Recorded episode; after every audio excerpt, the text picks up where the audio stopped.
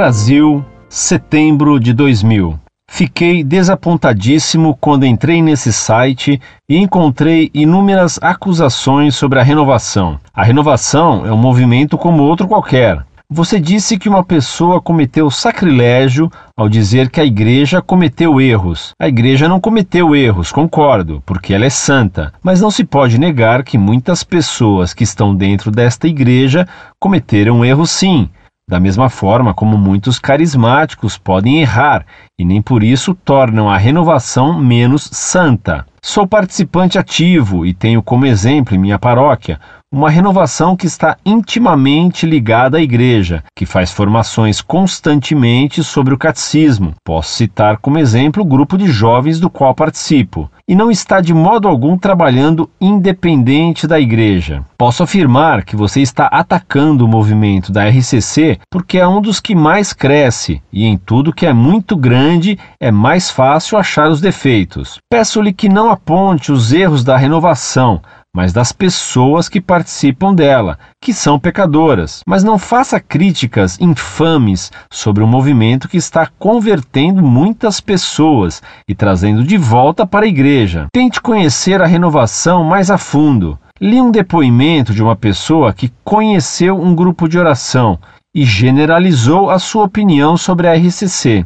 Eu simplesmente considero inútil a colocação dessa pessoa, porque existem muitos outros grupos que fazem um lindo trabalho dentro da igreja, para que ela se refira desta forma à RCC. Estou muito magoado pela forma de como uma pessoa inserida na igreja pode agir desta forma. Espero um comentário, desde que não seja tão generalizado quanto os outros que já li, e que seja ao menos eloquente.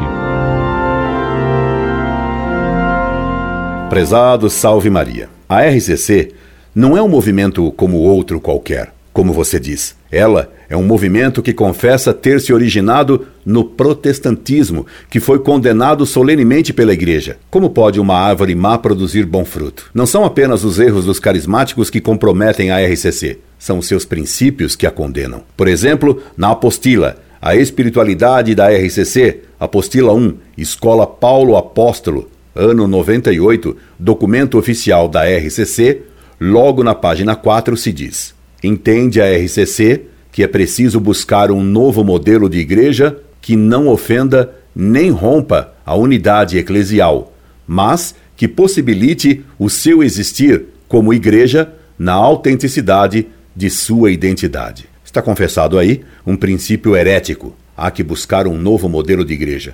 Confessa-se que se quer uma nova igreja, portanto, abandonando a igreja como sempre foi. Por isso, a mesma revista da RCC ensina que o retiro da RCC é feito para trazer uma nova unidade para a igreja. Página 20, segunda coluna. Na página 21 desse mesmo documento oficial da RCC, se lê: Algumas pessoas têm uma noção individualista da salvação e não há nenhuma salvação individualista revelada. Ora, essa tese contraria diametralmente o que Cristo nos disse no Evangelho. Se queres entrar na vida eterna, guarda os mandamentos. Mateus, capítulo 19, versículo 17. Veja o que Jesus diz ao jovem rico: se tu queres, etc. Portanto, a salvação é individual e não coletiva. E ainda Cristo pergunta: que adianta o homem ganhar o mundo inteiro se vier a perder a sua alma? Lucas capítulo 9, versículo 25. Logo, a RCC, em sua revista, nega o que o próprio Cristo ensinou, que a salvação é pessoal e individual. E sobre o batismo do Espírito Santo, a RCC ensina uma porção de teses erradas. Por exemplo, na página 35 da revista citada, pergunta a RCC: Será verdade que o Espírito Santo já é dado em plenitude no batismo sacramental, contendo nuclearmente todas as graças e todos os carismas que haverão de emergir um dia em nossa vida na experiência espiritual consciente de nossa vivência carismática? Essa pergunta põe em dúvida o valor sacramental do batismo e por isso é herética. Quem aceita isso consciente e pertinazmente deixa de ser católico. Haveria muito mais a dizer citando essa revista herética. Só respinguei umas frases absurdas para provar-lhe que a RCC, enquanto tal, é que está errada. Com o tempo, Farei um estudo pormenorizado, se Deus quiser, sobre os absurdos da RCC. Acredito na sua boa intenção, como também em sua boa disposição de trabalhar na igreja sob a direção das autoridades competentes. Mas não é a sua intenção ou sua disposição que estão sendo discutidas, é a doutrina da RCC. São suas práticas que estão erradas. Só critiquei e critico a RCC, não é porque ela cresce, é porque tem erros.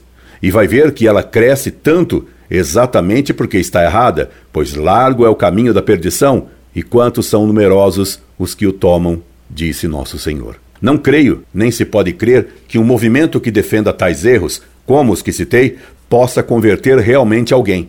Normalmente, muitos que vão à RCC, não é todos, é claro, frequentam também outros movimentos pentecostais heréticos, ou vão à macumba e ao espiritismo, porque estão interessados em sensações, em emoções, e porque isso está na onda do momento.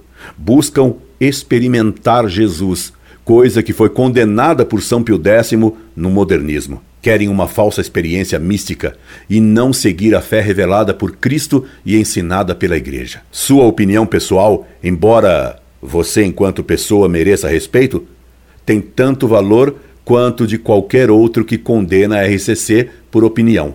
Não se trata de opinião.